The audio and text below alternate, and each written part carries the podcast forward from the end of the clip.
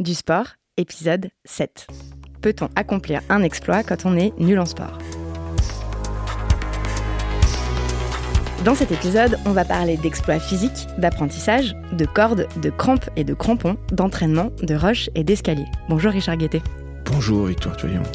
Dans ce podcast consacré à la culture et à la beauté du sport, on a pour l'instant reçu que des invités très sportifs et donc avec vous Richard Guettet ça va changer parce que vous êtes nul en sport. Je l'avoue. Vous êtes écrivain et vous animez depuis 8 ans tous les soirs une émission que j'aime beaucoup sur Radio Nova, la Nova Bookbox. Vous passez donc l'essentiel de votre temps à lire des livres et à en écrire, toute occupation qui s'accorde a priori mal avec d'intenses efforts physiques. Est-ce qu'on peut accomplir un exploit quand on est nul en sport Spoiler, oui. La question c'est comment et pourquoi. Vous, vous n'êtes pas sportif, mais vous avez quand même réussi à gravir le Mont Blanc.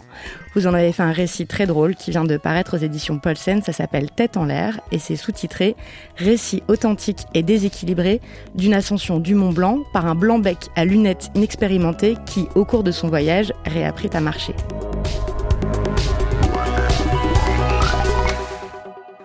Passer de aucun sport à l'ascension du Mont Blanc, c'est la plus haute montagne d'Europe tout de même, 4810 mètres.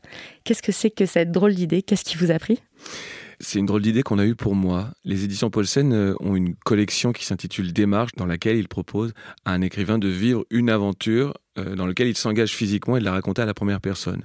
Euh, certains écrivains s'engagent sur les traces des derniers bonobos de la forêt du Congo, d'autres font le tour du Groenland en bateau, et moi, pour une raison un peu mystérieuse, ils ont considéré que c'était bien de m'envoyer tenter l'ascension du Mont Blanc dans les pattes d'un guide extrêmement euh, aguerri euh, qui s'appelle euh, René Guillini, qui est en activité depuis 40 ans dans la Vallée Blanche, qui est également chasseur de cristaux, photographe, concepteur de parcs aventure. il a été un grand champion de deltaplane. et c'est quelqu'un qui est vraiment une sorte de d'immense ingénieur et philosophe quelque part de la montagne.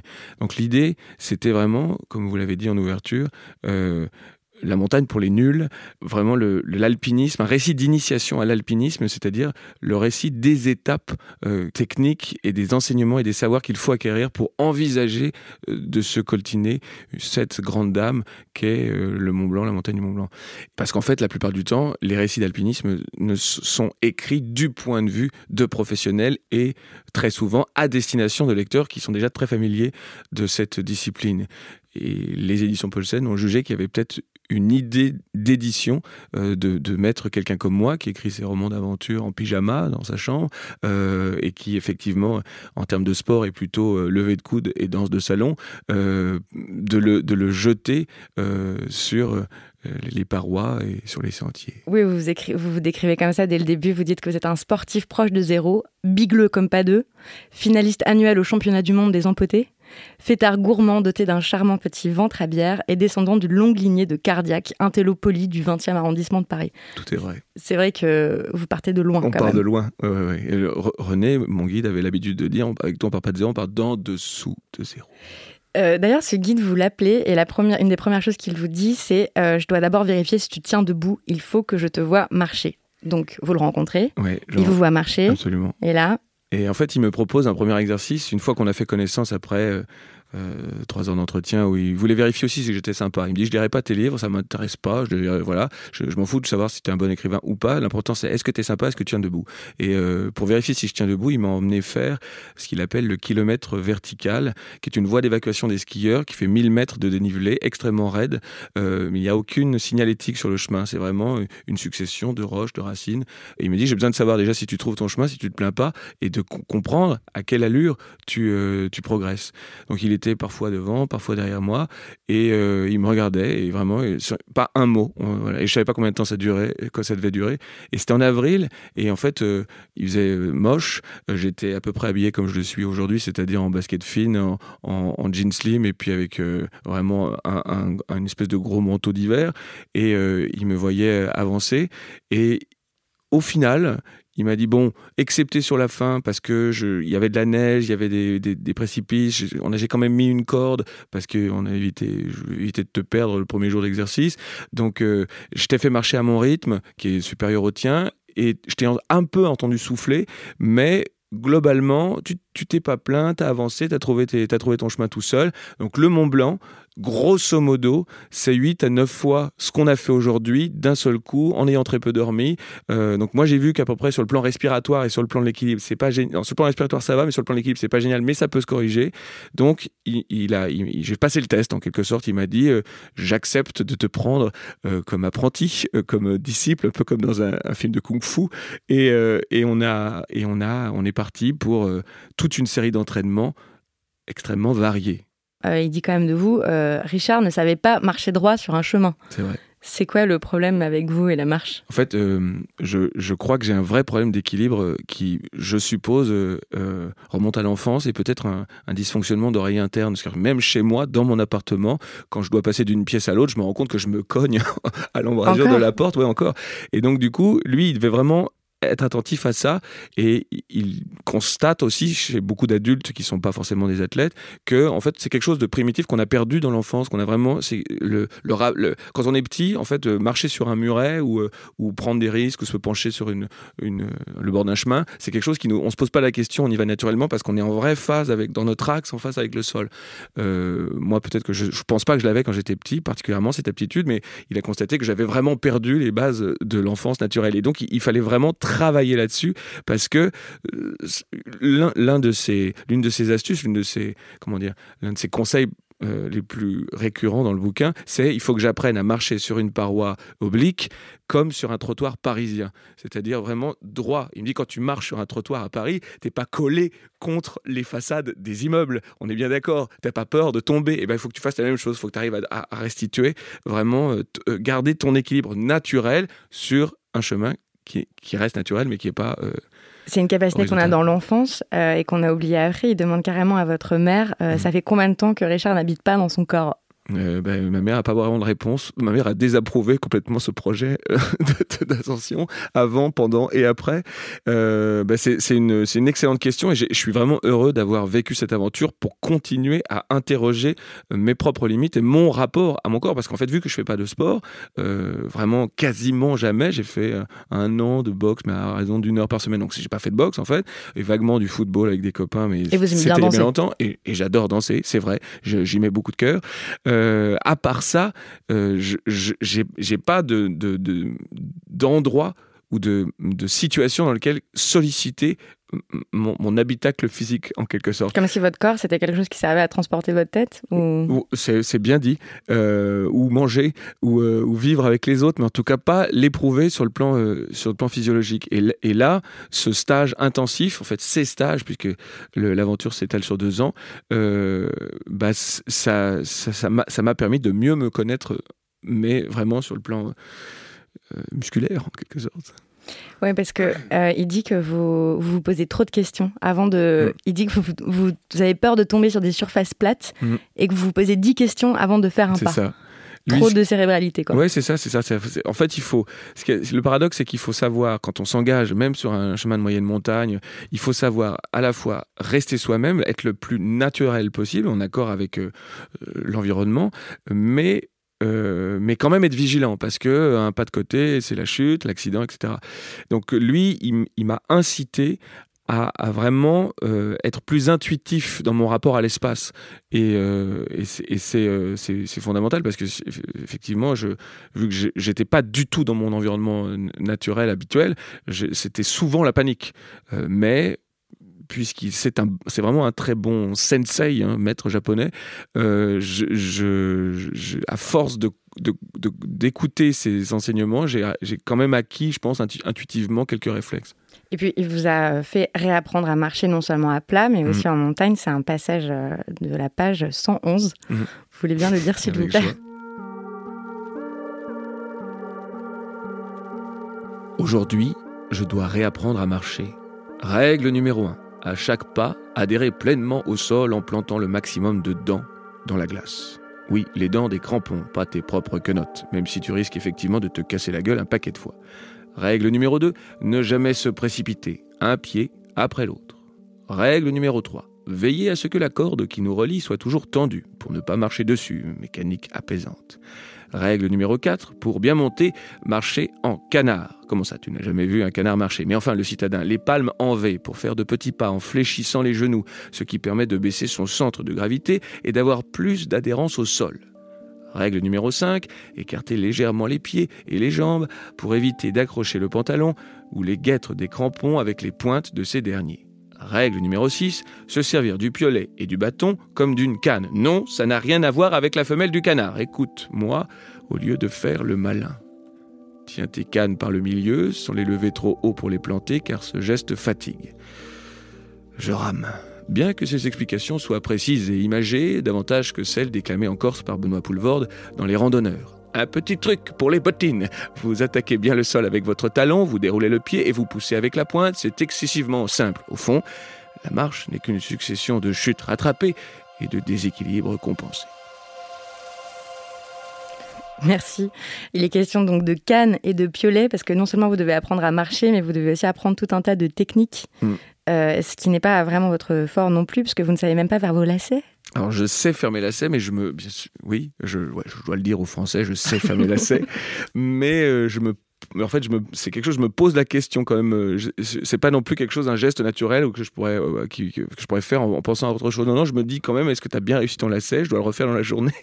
et, euh, et, surtout, je, je, je, le dis plusieurs fois dans le livre parce qu'en fait, les, les, chaussures de montagne disposent de, de différentes Oh s'il y a des alpinistes qui m'écoutent, c'est vraiment la honte, mais en tout cas, ils ont des lacets plus techniques et pour pouvoir vraiment protéger le pied et faire en sorte que ça soit très très bien serré.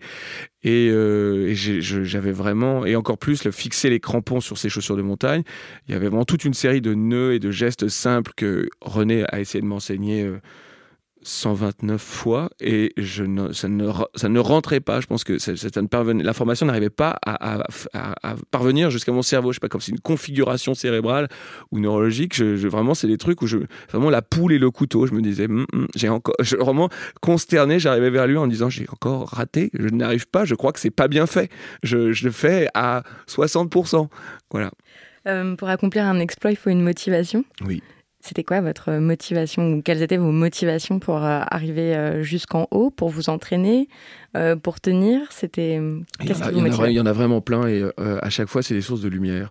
D'abord la proposition formulée par la maison d'édition, c'est-à-dire qu'il y a un livre à la clé. Donc ça veut dire que je vis une aventure physique caractéristique d'une idée de dépassement de soi dans un univers naturel magnifique. tout est pris en charge je vais rencontrer euh, un grand professionnel avec qui les, des, liens affectifs se sont tissés très tôt. Enfin, on est vraiment devenus amis pendant toute cette aventure. Euh, j'ai beaucoup appris de lui sur le plan humain, intellectuel, physique. Enfin, vraiment, il y a une question du disciple mentor qui est vraiment que j'ai vraiment pris très au sérieux, avec joie. Euh, donc, il y a la confiance que la maison d'édition place en moi, il y a la confiance que ce guide place en moi aussi dans l'hypothèse qu'il passe du temps et euh, il, a l'impression que je peux y arriver. Donc, je suis flatté parce que moi, si vous l'aviez dit il y a 3 ans, 4 ans, 10 ans, j'aurais éclaté de rire en disant je vais aller au sommet du Mont Blanc, c'est impossible. Alors que lui pense que je peux y arriver, je me sens d'abord flatté, ensuite je me dis bah il faut pas qu'il perde du temps, il faut pas qu'il regrette le, moment passé avec moi. Donc on doit aller jusqu'au bout. Ensuite, il y a euh, quelque chose, j'ai un rapport un peu romantique à cette région de la France, le massif alpin. J'ai passé les 18 premières grandes vacances de ma vie euh, du côté de Serre-Chevalier, donc pas loin. Donc je suis déjà familier non pas à la haute montagne, non pas à la glace, mais en tout cas à, ces vallées, à ces rivières, à, vraiment à ces randonnées que je pratiquais avec mes parents. Quelque chose que mon père m'a transmis. Il voulait, il voulu dans sa jeunesse être chasseur alpin, j'ai découvert. Je oui, justement, il y a vraiment la question du père qui Il y a la question du père qui mm. revient aussi, parce qu'il voulait, il voulait faire ça. Donc j'ai découvert en, en, lui parlant du projet, il m'a raconté ça. J'ai aussi appris qu'il voulait faire le Mont Blanc lui-même, euh, et euh, pour une histoire, euh, un, pépin, un pépin cardiaque qu'il a eu. Donc du coup, il a, il a dû renoncer à ce, à ce rêve. Et donc du coup, je me suis dit, waouh, je suis un peu aussi chargé de ça. C'est-à-dire que j'ai la possibilité, si je m'en sors, d'accomplir l'un des rêves de, de, mon père. Donc il y avait ça, et puis. Euh, oui, et puis ce que je vous disais au début, c'est de consigner tout ça à l'intérieur d'un livre, à l'endroit où je me trouve moi dans, mon parcours d'écrivain.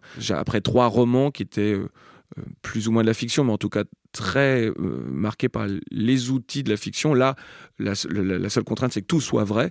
donc du coup, je me suis dit, tiens, ça m'amène ailleurs.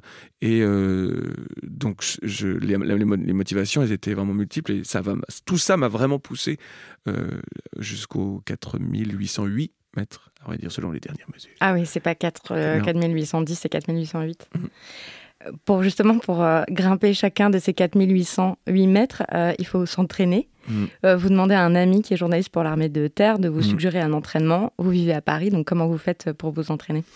Les exercices que je devais faire, selon euh, René Guillini, avant de le rejoindre euh, du côté de Chamonix, c'était seulement des, des exercices pour, pour, faire travailler mon cœur. C'est-à-dire que l'ami dont vous parlez m'a indiqué, j'habite près du parc des Buttes-Chaumont, donc déjà c'était simplement de la course à pied, si possible fractionnée, c'est-à-dire d'alterner euh, courses très rapides et courses plus lentes. Et l'essentiel en fait de ce qui a été mon rendez-vous hebdomadaire avec moi-même pour me préparer à cette grande aventure, euh, c'était de monter et descendre des escaliers pour travailler le cœur, le cerveau et les poumons à, euh, à cette, en gros, à un effort long. C'était ça, c'est-à-dire que je devais monter en courant des escaliers euh, le, plus de fois possible, si possible deux fois par semaine, plus d'une heure. Je, ne le faisais qu'une seule fois parce qu'en fait, euh, euh, je suis paresseux et je, sors trop, je pense. Et, donc du coup, j'avais un rendez-vous dans un, escalier qui est dans le 19e arrondissement de Paris, qui, qui donne sur une rue nommée rue Edgar Allan Poe, qui est un écrivain que j'aime beaucoup, donc j'ai vu ça comme un signe.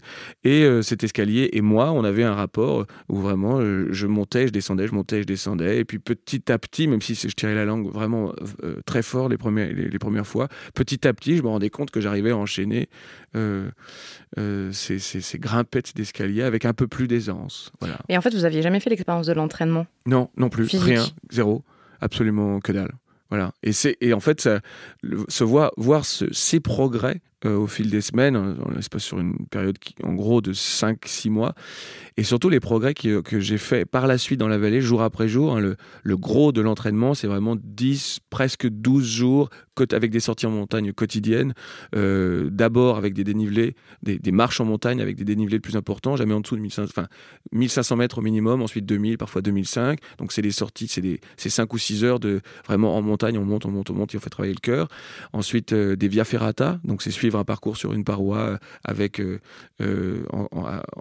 pour apprendre la manipulation des mousquetons, on suit un, câble métallique qui nous emmène euh, tout en haut. Donc c'est aussi travailler euh, sa peur du vide.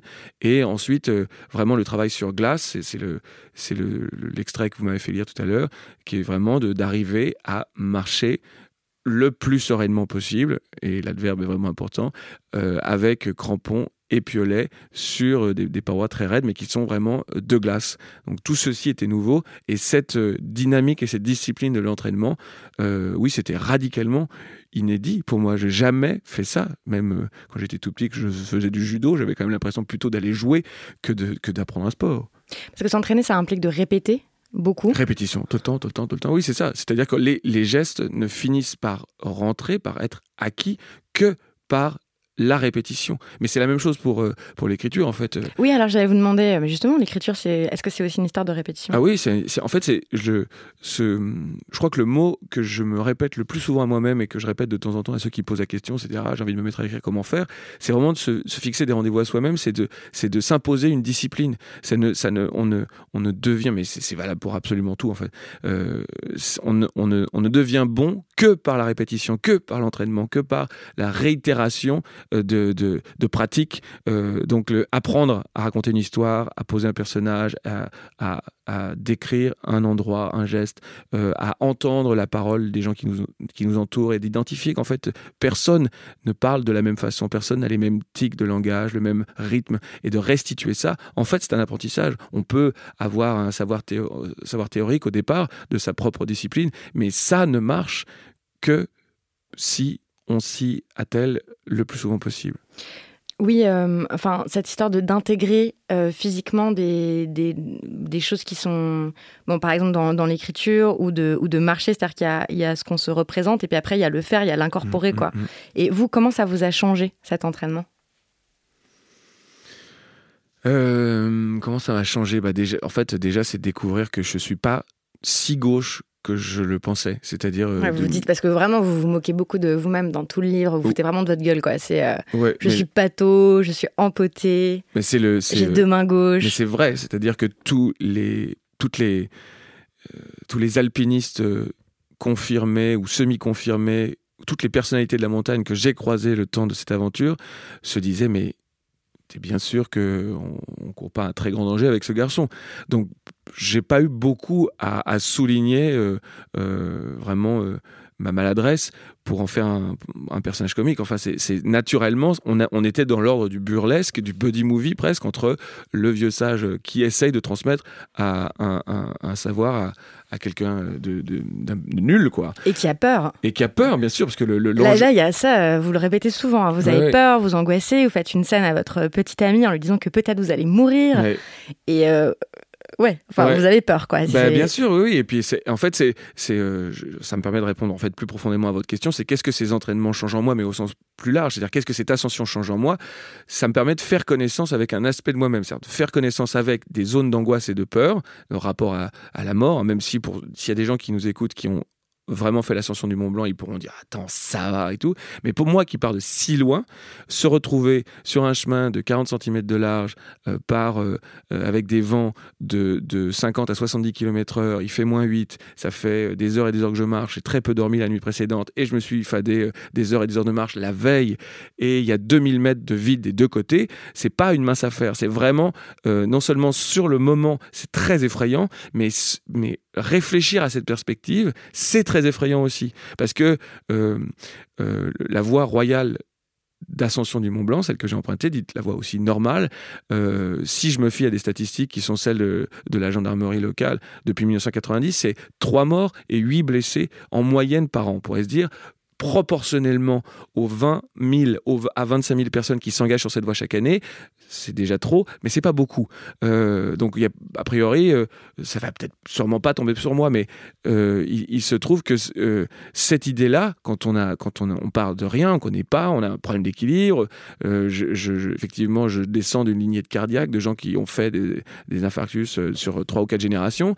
Donc, du coup, je vais, je me dis c'est déraisonnable vraiment de, sentir, sentir ça, mais de devoir procéder à une introspection euh, qui, d'essayer d'identifier ces zones-là et pourquoi j'ai si peur et qu'est-ce que ça veut dire et est-ce que je suis capable d'avancer un peu mieux et d'avoir moins peur et petit à petit d'acquérir des savoirs et d'être soutenu par quelqu'un qui peut me donner les bonnes paroles et les bons gestes pour pouvoir le faire euh, bah ça, ça ça change ça solidifie ça donne plus confiance et je, peux commencer à me dire euh, que je, je, peux envisager dans ma vie future d'écrivain ou pas des défis, c'est un, mot très nouveau pour moi, des défis physiques. Voilà. Et ça, c'est une découverte. Ça, c'est, vous ça, en avez prévu là des défis physiques? Euh, Alors oui, il est, pas, il est un peu moins, il est moins impressionnant. Il se trouve que lundi, 2 juillet et jusqu'au 7 juillet avec une, une escouade de copains écrivains. Nous allons refaire à pied la seconde fugue d'Arthur Rimbaud de Charleville-Mézières à Charleroi, donc euh, à travers les Ardennes, le long de la Meuse, jusqu'en Belgique. Ça fait 111 km à pied. Euh, et donc, euh, bon, c'est, juste une randonnée. Il n'y a pas de dénivelé là. Il n'y a pas de dénivelé, il n'y a pas besoin de matériel particulier, mais on est on est heureux d'y aller. Et puis, j'ai compris que ma seule qualité en tant qu'alpiniste euh, amateur, c'est mes capacités respiratoires. C'est-à-dire que je peux marcher longtemps euh, en altitude sans souffrir de, la situation. Donc du coup, il y a une montagne qui est adaptée pour les gens comme moi, euh, c'est le Kilimanjaro, donc le plus haut sommet d'Afrique. Et je suis allé qu'une seule fois en Afrique noire, c'était il y a 10 ans au Mali, dans le pays d'Ogon, et j'aimerais beaucoup y retourner. Donc du coup, je me dis, tiens, euh, bah, ça, peut, être une aventure intéressante, mais maintenant il faut penser un livre, parce que je ne peux pas faire deux fois le coup du novice qui découvre tout. Donc là, il faut que je trouve une histoire à raconter qui justifierait l'ascension du, du Kilimanjaro. Dans le deuxième épisode de ce podcast, on a reçu le philosophe Guillaume Leblanc qui dit que les pensées se cachent dans les recoins de nos corps, euh, dans nos orteils, euh, dans nos épaules, dans notre dos, et qu'en courant, on les fait sortir, parce que lui, c'est un marathonien. Vous, vous avez expérimenté la même chose avec la marche? Oui, oui, oui. En fait, euh, ce qu'il y a de. Mais je, crois que c'est une tradition qui a plusieurs siècles entre les, entre les artistes, pas forcément seulement les écrivains, entre les artistes et l'exercice physique, c'est-à-dire que la marche, le déplacement permet des associations d'idées qu'on n'aurait pas si on restait chez soi ou dans l'environnement citadin. Moi, ça, en fait, d'être confronté à des paysages que j'adore, en fait, vraiment, c'est ces dénivelés, ces montagnes, ces rivières, ces roches, ces racines. Grosso modo, ça fait naître en moi des pensées inattendues et qui se, superposant à un tel décor bah, fait comment dire euh, font naître des images poétiques, des, idées, des envies et, euh, aussi euh, des voies pour accéder à certains aspects de ma personnalité. Donc du coup, alors qu'ils sont soit dérisoires, comiques, pas du tout, pas forcément métaphysiques, hein, mais du coup, c'est parce que le corps est engagé que la tête, qui fait partie du corps, peut produire des choses surprenantes. Est-ce que l'alpinisme, c'est un sport stupide qui consiste à grimper les rochers avec les mains, les pieds et les dents? C'est la citation euh, qui est attribuée à la mère de Lionel Terry, qui est un grand alpiniste. Très grand alpiniste, l'auteur des euh, Conquérants de l'inutile. Quelle magnifique formule, parce qu'en fait, c'est, il est peut-être que quand il a trouvé ce titre-là qui a fait autorité, hein, il a même été repris plus tard par le cinéaste euh, allemand Werner Herzog, qui lui-même a s'est lancé toujours dans des aventures cinématographiques où son corps était, était en jeu. Il a documenté beaucoup d'expéditions. Il a aussi fait des films avec d'immenses alpinistes comme Reinhold Messner. cette formule de Conquérant de peut-être qu'il a en, quelque sorte euh, rendu hommage à l'inquiétude de sa mère. Donc euh, c'est oui, c'est-à-dire qu'en fait, euh, aller tout en haut d'une montagne, en fait, ça ne sert à rien. Et c'est se mettre dans des situations de danger qui sont absolument contraires à toute forme de logique et, de, rationnel et de préservation de soi. Mais c'est un dialogue entre soi et soi, c'est se dire, on, calcule des dangers, euh, évaluation de mes potentialités physiologiques, euh, euh, étude de la météo, bon, peut-être que cet objectif est, atteignable. stupide, probablement pour beaucoup de gens, mais si j'ai envie, en fait, c'est aussi un exercice de la liberté. Il y a un débat en ce moment très fourni sur. parce que, en fait, j'en profite pour le, pour le dire, peut-être à vos auditeurs, ça va les intéresser peu après mon ascension, donc qui a eu lieu en juillet dernier, euh, c'est l'une des années les plus noires pour le Mont Blanc et la voie d'accès. il y a eu 15 morts. Il y a eu 15 morts, ça veut dire 5 mmh. fois plus que d'habitude. Et moi, je voyais, euh, quand je m'étais engagé dans l'écriture du livre, je voyais les morts s'accumuler et des, et des décès qui étaient de nature très différente. Soit c'était des gens absolument amateurs, qui ne connaissent rien, qui s'engagent soit seuls, soit avec un guide, mais avec très peu de matériel, et qui partent euh, à l'aventure et qui malheureusement euh, euh, glissent, prennent une pierre sur la gueule, et, en quelque sorte, tant pis pour eux, ou aussi des grands athlètes, des, super sportifs, ou des semi-athlètes, mais qui sont protégés par un guide. Tous les cas de figure sont arrivés sur ces 15 décès. Donc du coup, il y a eu un débat très fort dans la vallée entre les autorités, les gendarmes, les guides et les usagers, jusqu'où on peut se mettre en, jusqu'où on peut mettre en jeu sa propre liberté. C'est-à-dire, personne ne pourra jamais vous interdire de vous suicider, en gros. Personne peut, ne, doit, ne peut éthiquement vous interdire de prendre des risques.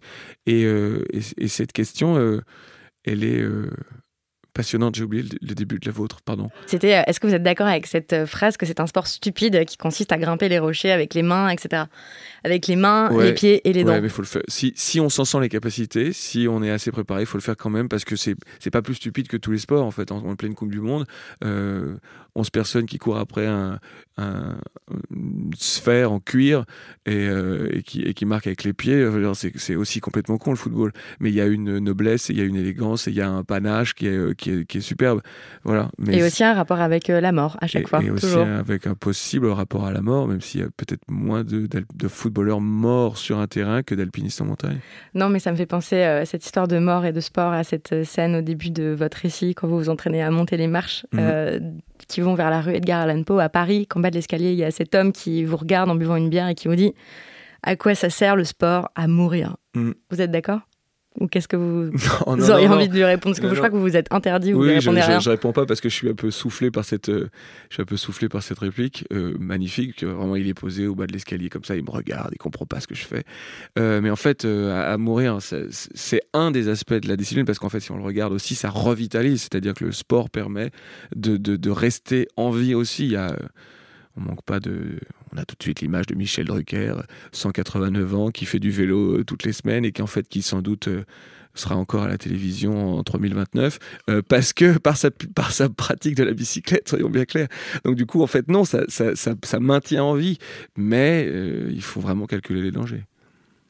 Merci. Pour terminer, Richard Guettet, quelle est l'œuvre artistique en rapport avec le sport que vous avez envie de recommander? Écoutez, transition toute trouvée avec un de mes films favoris consacré au sport, qui est le vélo de Guylain Lambert, réalisé par Philippe Arel. C'est sorti en 2001 avec Benoît Poulvord, dans le rôle euh, d'un cycliste moyen, d'un cycliste médiocre, qui est né le même jour qu'Eddie Merckx, ça se passe dans les années 70, et qui en fait a toujours rêvé euh, d'être un très grand champion, euh, et qui rejoint l'équipe Magic Rem, qui, qui en gros ne le considère pas suffisamment bon pour être en tête du peloton, mais qui sera porteur d'eau, donc en fait il est désespéré, il fait des conneries, et à un moment en fait le, le, film euh, documente euh, le moment où, pour ses rêves de gloire, il va céder au dopage et devenir, en quelque sorte, essayer de devenir un champion il ne sera qu'une mascotte, euh, mais euh, on est, je trouve, en fait, ce qui me, ce qui me touche beaucoup, parce que c'est pas juste, il y a, des, scènes extrêmement drôles, mais c'est pas une comédie à gros gags bourrin. C'est vraiment un film extrêmement documenté sur le cyclisme,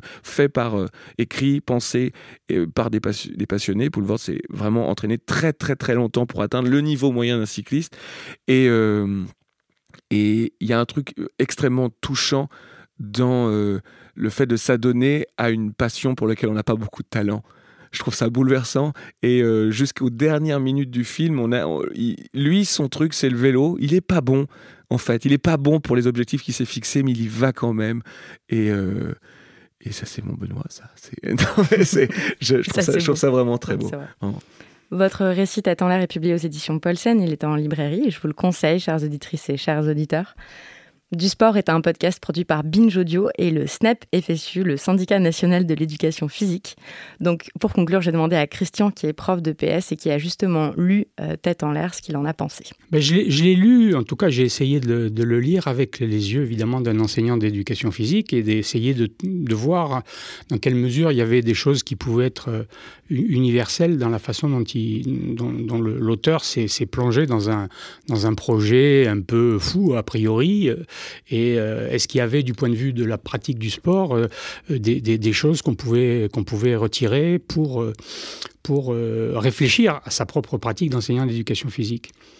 Alors, j'y ai vu plusieurs, plusieurs choses importantes. Hein.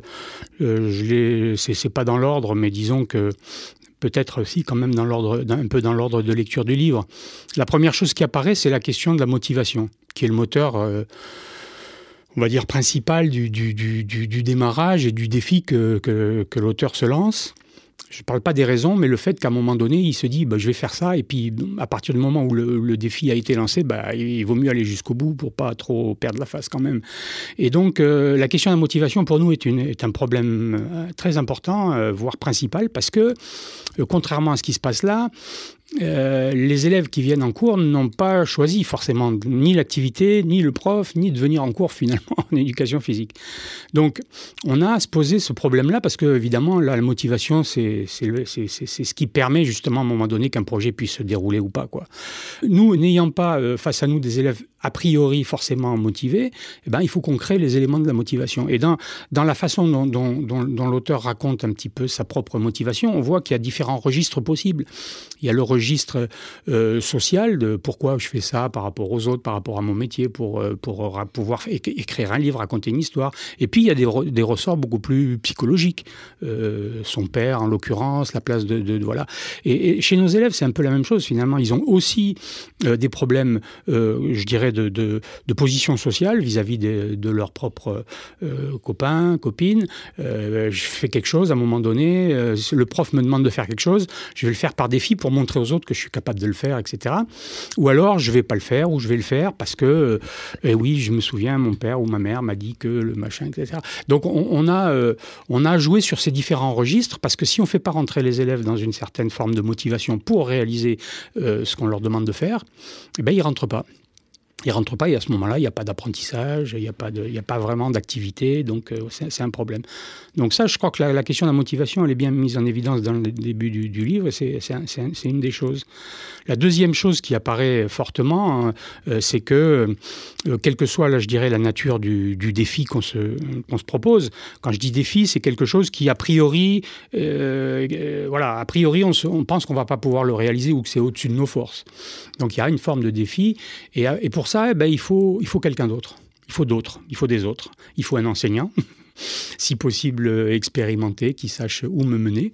Euh, il faut éventuellement des, personnes aussi autour de soi qui sont soit comme soi-même euh, dans le même, même niveau, soit un peu, soit plus élevé, peu importe. Mais il faut, il faut un accompagnement social. Et là, bon, la, présence du, à la fois du, guide, de René Guigny, voilà, qui devient finalement une, figure, qui est une, une, figure emblématique, mais qui va jouer ce rôle de professeur d'une certaine manière. Et pour, pour que je le reconnaisse, il faut que je lui fasse confiance et que je reconnaisse donc ses compétences, ses qualités humaines, etc.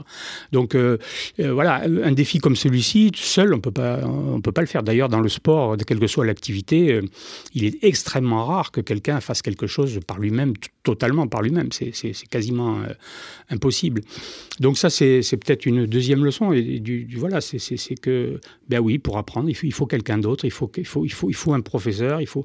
Et je dis ça parce que c'est pas, pas toujours évident. Dans le domaine sportif, hein, des fois, les, élèves, ils résistent aussi un peu à ça et ils pensent que voilà, euh, je, vais faire les, je vais faire les choses, je vais les faire moi, par moi-même et je vais y arriver quoi qu'il se passe. Euh, ça peut arriver, hein, je ne dis pas ça, mais bon, euh, c'est quand même relativement rare. Et si on a donc quelqu'un de très expérimenté, de, quelqu'un qui et, qui en plus du point de vue de la relation humaine va nous permettre d'eux, alors là c'est d'autant plus facile, d'autant plus facile. Ok. tu veux ajouter quelque chose? Euh, oh bah après j'ai plein de j'ai plein de si c'est si c'est par rapport au livre j'ai plein de j'ai plein d'autres d'autres choses hein, mais. Ouais. Tu, tu, veux continuer? Tu as vu une troisième chose? Euh, J'en ai vu plus de trois. il y a la, bon, il y a, une chose qui peut paraître assez évidente, mais qui, est quand même bon de souligner, c'est que euh, n'obtient pas ces, des, résultats euh, sans effort. Et bon, là, il ne coupe pas la règle. C'est-à-dire que d'abord, je n'y vais pas euh, comme ça, comme il, décrit certains avec des tongs pour monter euh, au Mont Blanc. Et de toute façon, pour une épreuve de ce type-là, voilà, il faut, il, faut, il faut des efforts et, qui font des efforts qui font qu'à un moment donné, on se dit, euh, je vais arrêter, non, c'est pas pour moi, etc. Et donc, il faut surmonter ces, efforts-là. Et là, bon, évidemment, l'exemple du Mont Blanc paraît assez emblématique du point de vue de sa représentation, mais des fois, des petites choses peuvent être de même nature pour un élève. Moi, j'aurais tendance à dire un petit peu qu'il faudrait que, que chaque élève puisse faire l'expérience d'un petit Mont Blanc, que chacun ait un Mont Blanc à sa mesure, euh, mais qui ait cette forme de choses pour pouvoir dire, bah oui, je l'ai fait. Parce que derrière la réalisation, c'est-à-dire la performance, au sens euh, presque anglo-saxon du terme, hein, je, je réalise quelque chose qui a de la valeur, c'est pas rien, c'est pas rien. Euh, si je fais faire un équilibre à mes élèves euh, qui ne sait pas le faire, euh, à la fin du cycle, il sait faire un, équilibre sur les, sur les mains. Ben, c'est pas rien, quoi. Ça, ça a de la valeur. Il y a à la fois la fierté d'avoir réussi, et il y a aussi la transformation que ça a opéré. Moi, j'ai tendance à penser que tout apprentissage amène chacun à, se transformer, c'est-à-dire à, se déplacer. Et, euh, dans un sens positif, évidemment, pour la personne. Dans le livre, le livre se termine quand même euh, où, il dit qu'il est quelqu'un d'autre ou qu'il y a quelqu'un d'autre en lui. Euh, voilà, ça pourrait être je, suis un jeu est un autre, ou enfin, il y a un jeu autour de ça.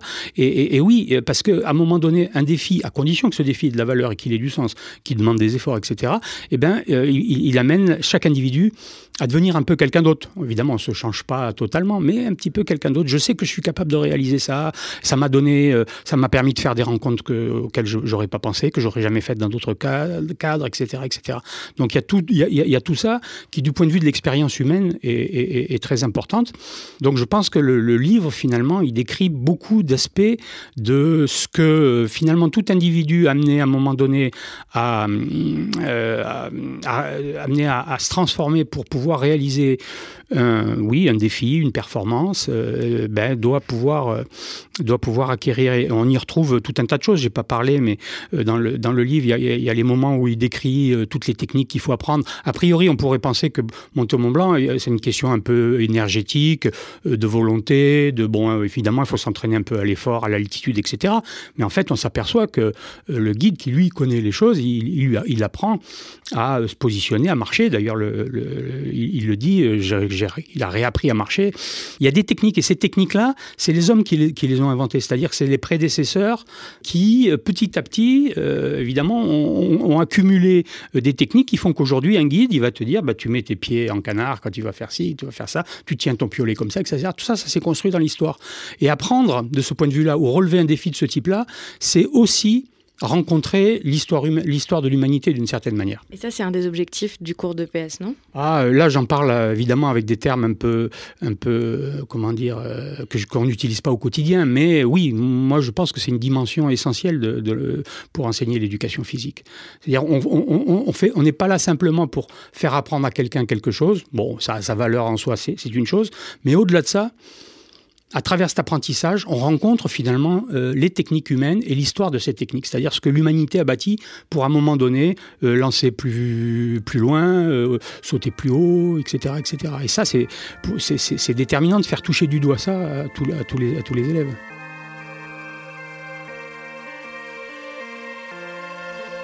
À moi. Je n'emmène pas large, pas large du tout. Jean-Franck procède aux vérifications d'usage. Avantage confort, j'ai un baudrier. Charline et René m'encouragent. Ai-je le pressentiment de ce qui va suivre? Non. La démonstration m'a convaincu. Il n'y a qu'à s'asseoir et pousser des deux pieds, droit dans l'axe, souple et gracieux, comme d'habitude, sans forcer, j'hygiène du cool. Richard? Assis, je suis. Mais dès les premiers millièmes de centièmes de dixième d'une seconde d'abandon, une peur primale me sidère à l'instant où j'essaye de lâcher du lest. Ce que je pousse, contre la verticalité des marbrés, ce ne sont pas mes patins de pantin désarticulés, c'est un cri qui résonne et se propage en écho dans toute la vallée d'Aoste. René dira jusqu'à Naples. Un cri de terreur aigu, viscéral et enfantin, qui vient des tripes, le timber effroyable de l'arbre qui saurait qu'on le scie, le cri qui cristallise le seuil critique, l'acmé ou l'explosion de toutes mes frousses accumulées depuis l'arête de l'aiguille du midi onze mois auparavant blow out, réactions en chaîne, attention, ça éclabousse, droit comme un Y, sans appui face à la paroi et serrant la corde de toutes mes forces, je pars en pendule de droite à gauche, puis de gauche à droite, comme un Tarzan naze, même pas capable d'appeler les animaux à sa rescousse, en me cognant les coudes, le nez et les rotules contre les replis des rochers où mon crampon droit se bloque, en le décoinçant, je déchausse mes lunettes d'un coup de pouce malheureux, je vois flou, je cherche à me hisser, à m'asseoir, mais mes gants mouillés glissent sur la corde, nouveau cri, stupeur générale. D'en bas, René me conseille des choses que je ne comprends pas, que Charline répète, Jean-Franck et ses aïeux n'en croient pas leurs yeux, mais foi de Charlet, il en a vu d'autres, il lâche prise à ma place et donne du mou à ma corde à cinq reprises, pour faire descendre à chaque fois sa marionnette de 2 à 3 mètres. Face à tant de burlesque en cascade, je deviens liquide et me laisse balloter. Bande son. Ah Cri de série B, cordillère de A majuscule en forme de pic enneigé ponctué d'un H qui rappelle une échelle, rendez-moi mes échelles par pitié. René estime que tout risque a été évité et Jean-Franck allonge la corde, dernier cri lassé jusqu'au pied de la falaise. Descendu en 40 secondes avec une élégance de danseuse étoile, Charlet me tend une tranche de tome de mon roc et deux carrés de chocolat pour m'aider à retrouver mes esprits. René me certifie qu'au Mont Blanc, il n'y aura pas de rappel et me félicite pour l'expulsion de ce cri d'angoisse moonchien pour ce yodel libératoire. Merci beaucoup Richard Guettet. Je vous en prie, merci à vous. Vous retrouverez les références des œuvres et des événements que nous avons évoqués pendant cette conversation sur le site internet de Binge Audio, binge.audio. Dans les sept épisodes précédents du sport, on a parlé des Jeux Olympiques, de notre fascination pour le ballon, des limites physiologiques humaines, du sens de la course et de sport électronique. Vous pouvez tous les écouter en vous abonnant sur les plateformes de podcast, Apple Podcast, Overcast, etc., etc. Merci. Binge